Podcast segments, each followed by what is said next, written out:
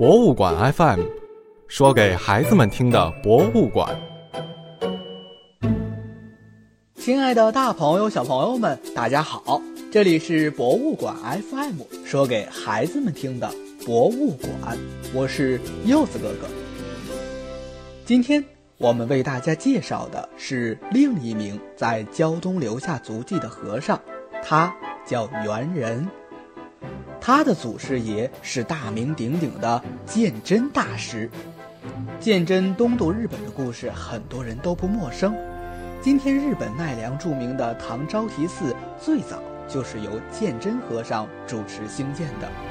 除了拥有一个名声显赫的祖师爷，猿人和尚自己也不简单。他一直对祖师爷鉴真的祖国大唐非常向往。心想那里应该有着更为高深的佛法。恰好，公元八三五年，日本政府组织了新的一次遣唐使，这也是最后一次遣唐使出访唐朝了。于是，猿人就开始了他奔赴大唐的西游之旅。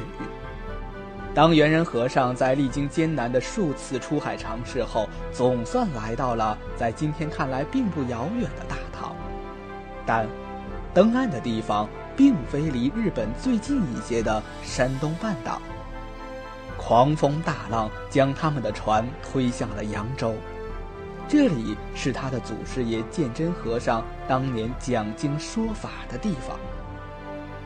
繁华富庶的扬州，并没有让猿人做过多的停留，因为北方有一所国际佛学寺庙正吸引着他，那里有中日韩三国的僧人切磋佛学，共同研究学问。这就是位于荣成石岛赤山的法华院，荣成就位于今天山东半岛的最东端。在扬州待了半年以后。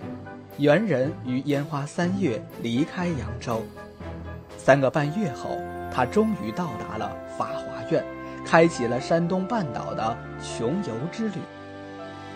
到达了法华院的猿人，收到了当地官民特别热烈的欢迎。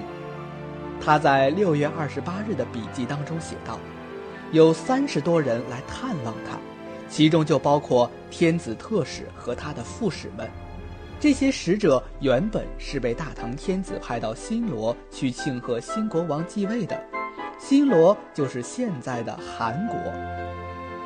不仅如此，登州的刺史还非常贴心地派人给他送来了粮食。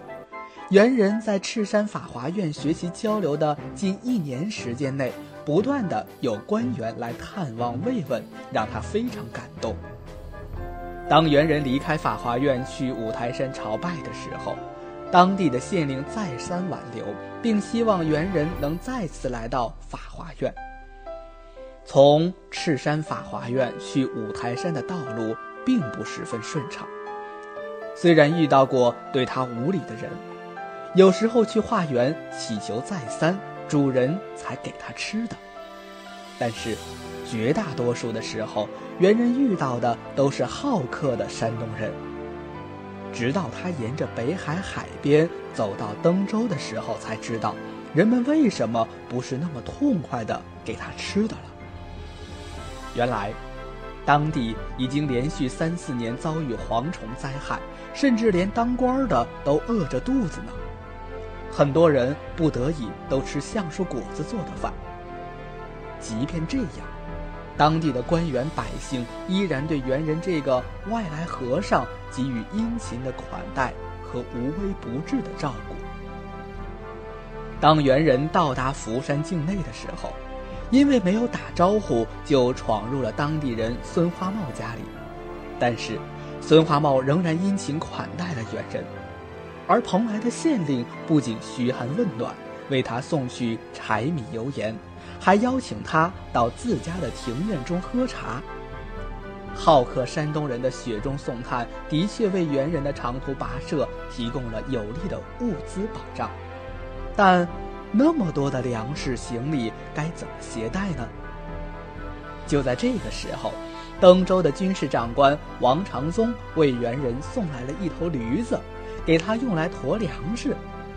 山东人民在自己吃不饱肚子、忍饥挨饿的情况之下，无私地款待一位素不相识的外来客人，即便是铁石心肠的人也会受到感动，何况是慈悲为怀的猿人和尚。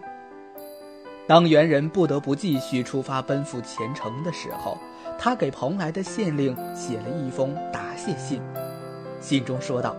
猿人是个外国的僧人，收到大人和老乡们这样的仁慈和恩惠，实在是难以表达感激之情。